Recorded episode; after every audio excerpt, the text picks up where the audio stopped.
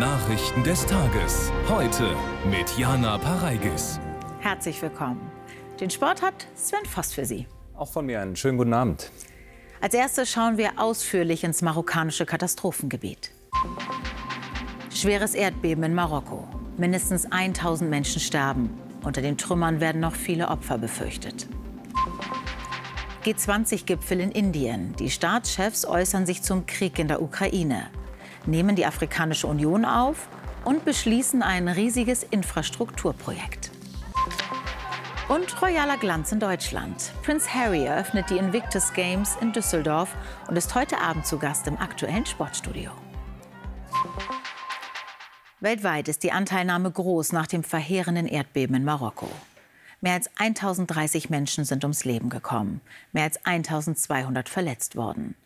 Und die Opferzahlen werden wohl noch weiter steigen. Denn erst langsam zeigt sich das ganze Ausmaß des Erdbebens. Nach US-Angaben hat es die Stärke 6,8. Das Beben traf Marokko um kurz nach 23 Uhr Ortszeit mit dem Epizentrum im Atlasgebirge. Dort sind noch immer viele Bergdörfer nicht erreichbar. Doch das betroffene Gebiet ist noch deutlich größer. Auch in den Städten Agadir und Ouarzazate und in der Touristenhochburg Marrakesch gibt es Tote und Verletzte. Dort beginnt der Bericht von Christoph Desterell. Marrakesch in der historischen Altstadt. Der Moment, als alle merken, Gefahr, nur weg. Fluchtinstinkt. Alle rennen, nur wohin in den engen Gassen. Also hin und her, während von oben die ersten Trümmer fallen. Gemeinsam mit ihrem Mann erlebt die Urlauberin Yvonne Friedrich die dramatischen Sekunden auf der Dachterrasse einer Bar. Ich wusste erst gar nicht, was los ist, was genau hier eigentlich wackelt. Und es dauerte ein paar Sekunden und sah ich eben tatsächlich gegenüber das Gebäude reißen und eben teilweise auch Teile runterstürzen. Und es gab dann so, so, so ein, zwei Sekunden, da guckten sich die Menschen an und es überlegten alle und plötzlich sprangen alle auf und liefen. Zwar legt sich die erste Panik schnell, trotz seines Nachbebens nach 20 Minuten. Doch angespannt und ratlos irren Anwohner und Touristen durch die Straßen. Drin schlafen, für viele undenkbar. Derweil füllen sich schnell die Krankenhäuser. In fast allen Städten, hier westlich von Marrakesch, aber selbst bis hoch zum Meer, hunderte Kilometer im Norden. Ich konnte gerade noch rausrennen, dann stürzte mein Haus zur Hälfte ein. Schnell beginnt der Kampf um die, die es nicht bis zur Tür geschafft haben. Verletzte, aber auch Tote werden geborgen, nachts, tags und immer noch. In einem Ort am Fuß des Atlasgebirges, nah am Epizentrum, muss eine Baggerschaufel ein ganzes Haus abstützen. Die Helfer können nur ahnen, wie viele unten eingeschlossen sind. Und wissen noch fast nichts über die Dörfer in den Bergen weiter südlich. Ein Bewohner meldet verzweifelt über soziale Medien, Tote auch bei uns, Samstagvormittag und noch immer keine Hilfe in Sicht. Derweil warnen Geologen, der Boden bleibt gefährlich. Nachdem so ein starkes Beben aufgetreten ist, gibt es eben Spannungsumlagerungen und es äh, kann auch passieren, dass es noch weitere stärkere Beben gibt. Marokko schwer gezeichnet. Wer kann, spendet Blut. Und langsam wird immer klarer, dass sehr viele Verletzte sehr viel Hilfe brauchen werden. Und vor dem Flughafen in Marrakesch steht für uns Anna Arendt. Anne, wie erleben Sie die Situation? Ich bin tatsächlich gerade erst hier rausgekommen und einer der Beamten, mit denen ich gesprochen habe, der sagte zu mir, es ist so traurig. Und tatsächlich ist es so, das Nachbeben hat Panik ausgelöst. Es scheint kaum einer damit gerechnet zu haben, dass so etwas passieren kann. Man muss, muss dazu wissen, das Erdbeben in Nordafrika relativ fand auch gar nicht so tief unter der Erde statt, 18,5 Kilometer, was gering ist was es besonders gefährlich macht und die Folgen natürlich besonders dramatisch. Quasi stündlich steigen ja auch die Opferzahlen. Woran liegt es denn, dass bisher noch gar nicht das ganze Ausmaß dieser Katastrophe abzusehen ist? Es wird tatsächlich äh, befürchtet, dass die Zahl leider noch weiter steigen wird. Wir sind ja jetzt hier in Marrakesch. Ähm, hier, wo ich stehe, kann man jetzt nicht sehen, aber in der Altstadt, in der Medina, Medina ist sehr viel äh, zerstört und das ist auch noch 70 Kilometer vom Epizentrum entfernt. Das liegt im Atlasgebirge. Da waren wir selber auch ähm, vor gar nicht so langer Zeit für Dreharbeiten über Weltkulturerbestätten. Und äh, ich kann wirklich berichten, dass der Zugang unglaublich schwer ist. Das sind steile, sehr enge Straßen, teilweise Schotterpisten. Und das macht natürlich jetzt die Arbeit für die Rettungskräfte extrem schwer. Dankeschön, Anne Arendt. Und die schlechte Tonqualität bitten wir zu entschuldigen. Das Interview haben wir aus technischen Gründen vor einer halben Stunde aufgezeichnet. Angesichts der Erdbebenkatastrophe laufen in vielen Ländern wie Deutschland die Vorbereitungen auf Hochtouren, Rettungskräfte und Hilfslieferungen nach Marokko zu schicken. Auch in Deutschland bangen viele um Angehörige und Bekannte, die sie in Marokko haben. Die meisten deutsch-marokkanischen Menschen leben in Nordrhein-Westfalen. In Düsseldorf hat Martin Schiffler heute einige getroffen. Hinterm Düsseldorfer Hauptbahnhof pulsiert das marokkanische Herz Nordrhein-Westfalens. Fast 6000 Menschen mit marokkanischen Wurzeln leben hier im sogenannten Maghreb-Viertel. Viele von ihnen haben Opfer zu beklagen, Verwandte oder Freunde. Fast jeder hier kennt wohl jemanden, der direkt betroffen ist. Also ich habe mit einer Frau heute Morgen gesprochen, das ist unsere Nachbarin. Die hat zwei Brüder, die auch gestorben sind. Die sind unterm Trümmer. Ihre ältere Mutter, die war krank und die war am Schlafen und äh, die ist leider auch gestorben. Wir haben auch Leute verloren, die sind gestorben. Und heute Morgen habe ich sie wieder angerufen. Die haben gesagt, dass so viele Tote. Wir machen uns eine große Sorge, äh, wie viele Leute sind noch unter die Trümmern. Bei Markus Bremers vom Hilfswerk Aktion Meteor bei Krefeld klingelt seit dem Erdbeben das Handy fast pausenlos. Sie sondieren die Lage und packen gerade Medikamente fürs Erdbebengebiet ein. In dieser Halle lagern sie das ganze Jahr über, damit das Hilfswerk schnell auf Notfälle wie diesen reagieren kann. Kollegen von uns sind äh, auf dem Weg ins Erdbebengebiet. Ich selbst werde mich morgen auf dem Weg dorthin machen und äh, wir werden dann schauen, wie die Bedarfe sind. Aber es ist eigentlich jetzt schon klar, dass die Menschen das Nötigste brauchen. Nahrung, Wasser, Kleidung, Schutz, Hygiene. Die Hilfsbereitschaft weltweit ist groß wenn auch Sie den Menschen in Marokko helfen wollen. Das Aktionsbündnis Katastrophenhilfe nimmt Ihre Spende gerne an. Die IBAN lautet DE 65 100 400 600 100 400 600. Stichwort ZDF Erdbeben Marokko. Infos auch unter spenden.zdf.de und in ZDF-Text auf Seite 890. Jetzt schauen wir nach Indien. Dort treffen sich derzeit die G20, also die führenden Industrie- und Schwellenländer sowie die Europäische Union. Obwohl der Gipfel noch nicht zu Ende ist und es große inhaltliche Differenzen zwischen den Mitgliedern gibt, einigte man sich heute auf eine Abschlusserklärung. Das freut besonders Gastgeber Indien. Mehr aus Neu-Delhi von Emma Thewesen. Ausgerechnet der Gott der Zerstörung wacht über diesen Gipfel, aber Shiva erschafft, so die indische Mythologie, aus dem Ende auch das Neue. Und das ist für den Gastgeber eine Weltordnung, die sich an den Menschen ausrichtet, nicht an den alten Mächten. Vielleicht hat er das Joe Biden vor dem Rat der Zeit erklärt. Seit heute gehört formell auch die Afrikanische Union zum Kreis der eigentlich jetzt G21. Der globale Süden hält den Ukraine-Krieg nicht für das wichtigste Thema, auch wenn Modi ihn wenigstens erwähnt. Der Krieg habe die Vertrauenskrise in der Welt weiter vertieft. Aber wenn wir Covid besiegen konnten, dann werden wir auch gegen diese Krise siegreich sein, sagt er. Gemischt fällt dann die überraschend frühe Abschlusserklärung aus, in ihr die Formel kein Staat darf Gewalt androhen oder anwenden, um Gebiete entgegen der territorialen Integrität, Souveränität und Unabhängigkeit eines Staates zu erobern. Freude über eine Selbstverständlichkeit, aber dafür rufen sie dazu auf, die Russland-Sanktionen aufzuweichen, damit Moskau wieder Nahrungs- und Düngemittel in die Welt liefern kann. Trotzdem Zufriedenheit komme ich deshalb zum Ergebnis, dass das gut ist und ein Erfolg, weil das äh, lange nicht sich abgezeichnet hat, dass wir so weit kommen.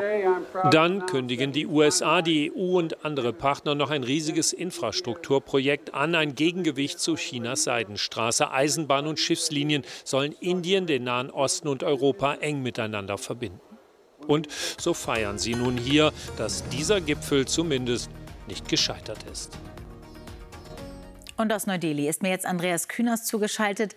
Andreas, zeigt die Abschlusserklärung eher die Gemeinsamkeiten oder die Meinungsverschiedenheiten innerhalb der G20? Ganz klar letzteres. Diese Erklärung führt vor allem dem Westen vor Augen, wie ähm, tief der Graben inzwischen ist zum sogenannten globalen Süden. Beim letzten G20-Gipfel in Bali haben sich die Staaten noch auf eine scharfe Verurteilung Russlands geeinigt. Und hier heute in Neu-Delhi ist es wirklich nur mit Ach und Krach gelungen, eine Selbstverständlichkeit zu betonen, den Grundsatz der territorialen Integrität. Obwohl die Präsidenten Russlands und Chinas gar nicht hier sind, ist es ihnen gelungen, die Position Position ja im Prinzip der halben Welt aufzuweichen. Und das nachdem der Westen, nachdem auch Bundeskanzler Scholz ganz persönlich die Wackelkandidaten unter den G20-Staaten im vergangenen Jahr bereist, ähm, bequatscht, ja zum Teil auch beschenkt hat. Stichwort Infrastrukturinitiative. Dass überhaupt ein Papier entstanden ist, das 20 Staaten unterzeichnen können, darunter auch Russland und die USA, das ist ein Erfolg. Aber das ist der Erfolg der Gastgeber hier in Indien. Danke für diese Einschätzung, Andreas Künast. In Russland gehen in den nächsten Tagen die Regional- und Kommunalwahlen zu Ende.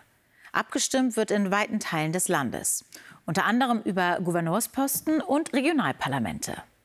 Auch in den von Russland besetzten ukrainischen Gebieten Luhansk, Donetsk, Saporischia und Cherson wurden die Menschen aufgefordert, ihre Stimme abzugeben. Die Ukraine und auch die Bundesregierung verurteilen das als Scheinwahlen. Christian Sem berichtet. Wählen vor der Haustür in den von Russland besetzten Regionen in der Ukraine. Der Kreml tut alles für eine hohe Wahlbeteiligung. Und alles soll aussehen wie bei einer echten Wahl. Russland will mit der Abstimmung dort Normalität suggerieren. Aller internationaler Kritik zum Trotz. Diese sogenannten Wahlen in den besetzten Gebieten der Ukraine haben keine rechtliche Grundlage. Nicht nur in den besetzten Regionen, auch in Russland wird gewählt. Neue, kremltreue Gouverneure, Bürgermeister, Regionalparlamente ohne wirkliche Gegenkandidaten. Die Opposition in Russland wurde in den letzten Jahren kaltgestellt. In Moskau gilt der Sieg von Bürgermeister Sobjanin als sicher. Wahlplakate sieht man kaum in der Stadt. Ich kenne keine Kandidaten. Es gibt keine Werbung für die Kandidaten. Als gäbe es nur einen Kandidaten, den alle kennen und der gewählt werden muss. Kurz vor den Wahlen gab es auch neue Repressionen, diesmal gegen die unabhängigen Wahlbeobachter der Organisation Golos. Die Überwachungsmöglichkeiten sind in den letzten Jahren stark eingeschränkt worden. Das heißt, es ist jetzt fast unmöglich geworden, die Wählerstimme zu schützen. Die Wahlbeobachter sagen, noch nie war Putins Russland so weit entfernt von freien und fairen Wahlen wie heute. Bei den Regionalwahlen in Moskau vor vier Jahren gab es noch Demonstrationen auf den Straßen, weil unabhängige Kandidaten nicht zugelassen wurden. Solche Proteste sind heute in Russland wegen der Repressionen undenkbar geworden. Gewarnt wird auch vor Manipulationen bei der elektronischen Abstimmung. Präsident Putin gab seine Stimme heute demonstrativ am Computer ab. Nach Deutschland. Mehrere Verbände fordern, das gestern im Bundestag verabschiedete sogenannte Heizungsgesetz nachzubessern. Eine ausreichende Förderung des Einbaus emissionsfreier Heizungen müsse nun zügig kommen und dauerhaft für private Eigentümer zugänglich sein, so der Präsident des Eigentümerverbands Haus und Grund Warnecke. Der Deutsche Mieterbund forderte eine höhere Förderung bei Mietwohnungen. Wenn junge jüdische Menschen bedroht, gemobbt, geschlagen werden, wenn Jude als Schimpfwort gilt und wenn es auf Pausenhöfen antisemitische Gewalt gibt, dann ist klar, Schulen in Deutschland haben ein Problem. Eines, das auch ein Problem mangelnder Bildung ist. Darauf machen der Zentralrat der Juden und die Bundesregierung aufmerksam und steuern dagegen. Mit einem Projekt, das Vorurteile abbauen soll. Stefanie Gagosch berichtet. Drei Jüdinnen erzählen über ihren Alltag vor Schülerinnen und Schülern der Otto Lilienthal Gemeinschaftsschule in Erfurt. Meet a Jew heißt das Projekt, Thema auch Antisemitismus. Und zwar wollte ich gerne wissen, ob ihr selber schon Gewalterfahrungen habt. Tatsächlich ist es vor unserer Schule passiert. Wir standen draußen und dann kam auf einmal ein Mann vorbei und er hat den Jungen neben uns ähm, gefragt, ob er eine Zigarette hätte meinte er nein. Ähm, eine Freundin von mir meinte, ich habe aber eine. Und sie hatte halt einen Davidstern an. Meinte der Mann einfach, ja, ich rede nicht mit dir, du Jude. Jeden Tag passiert so etwas oder ähnliches an Schulen. Antisemitismus mal von rechts, getarnt als Kritik an Israel oder von Verschwörungsideologen.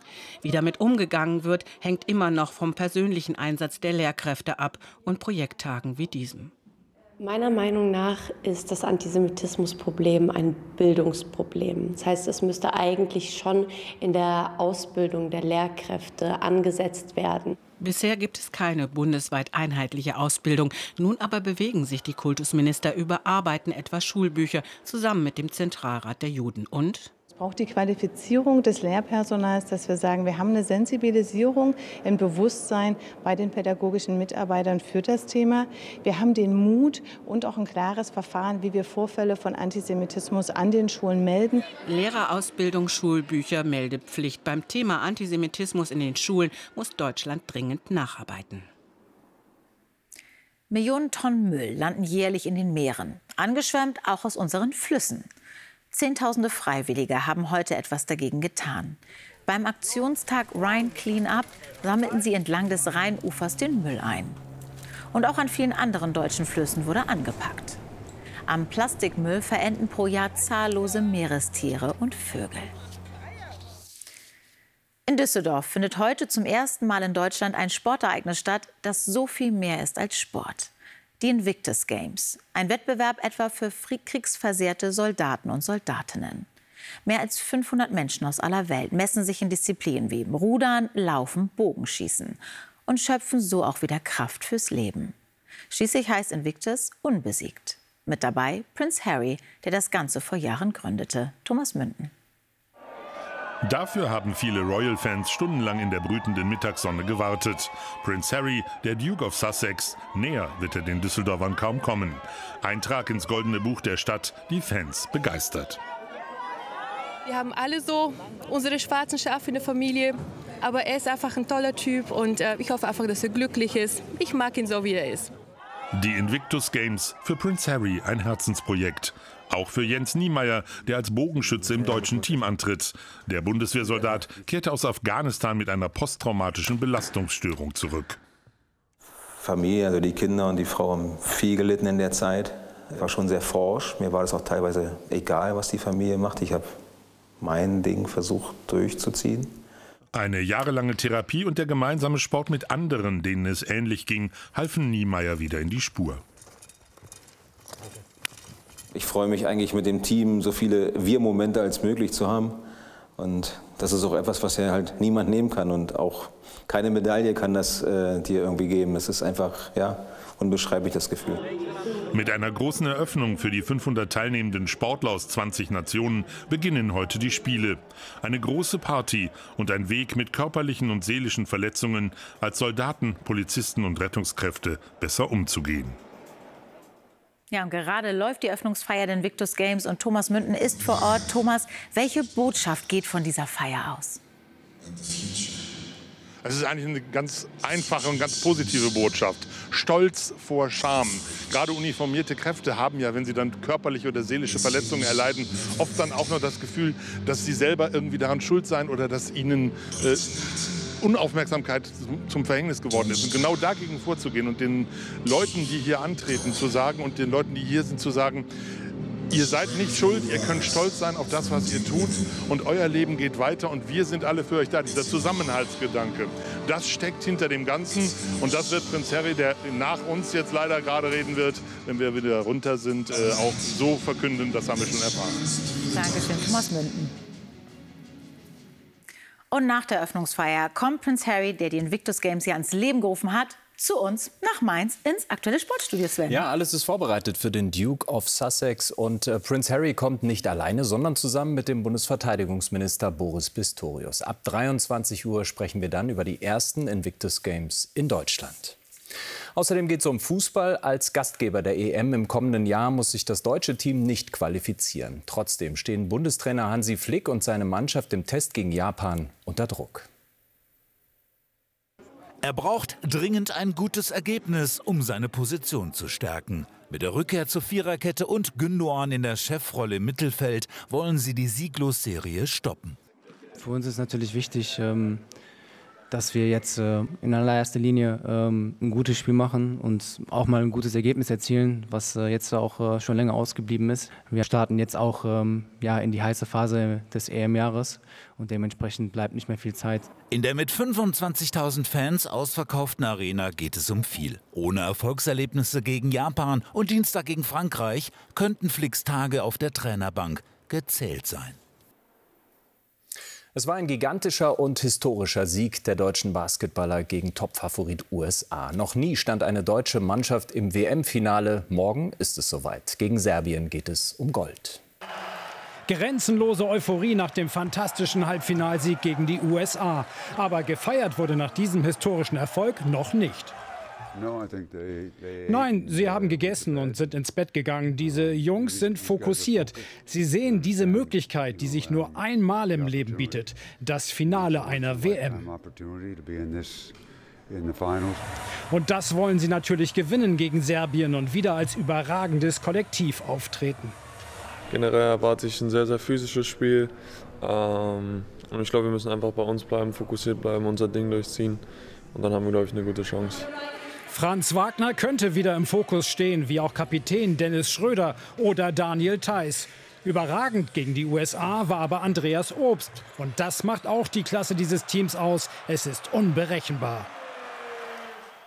Und das WM-Finale Deutschland-Serbien zeigen wir morgen live im ZDF ab 14.15 Uhr.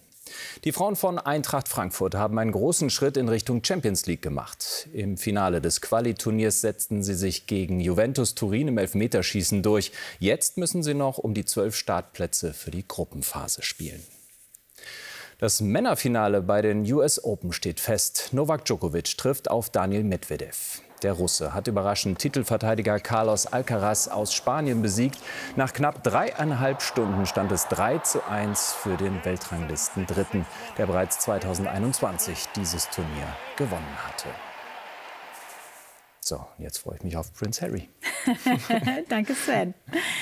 Auch morgen bleiben Wolken am Himmel über Deutschland die Ausnahme. Wie sich das Anfang der Woche ändert, erläutert gleich Katja Hornefahr. Das Heute-Journal läuft an diesem Abend um 22.45 Uhr mit Marietta Slomka. Und morgen übernimmt hier mit Reserin. Auf Wiedersehen.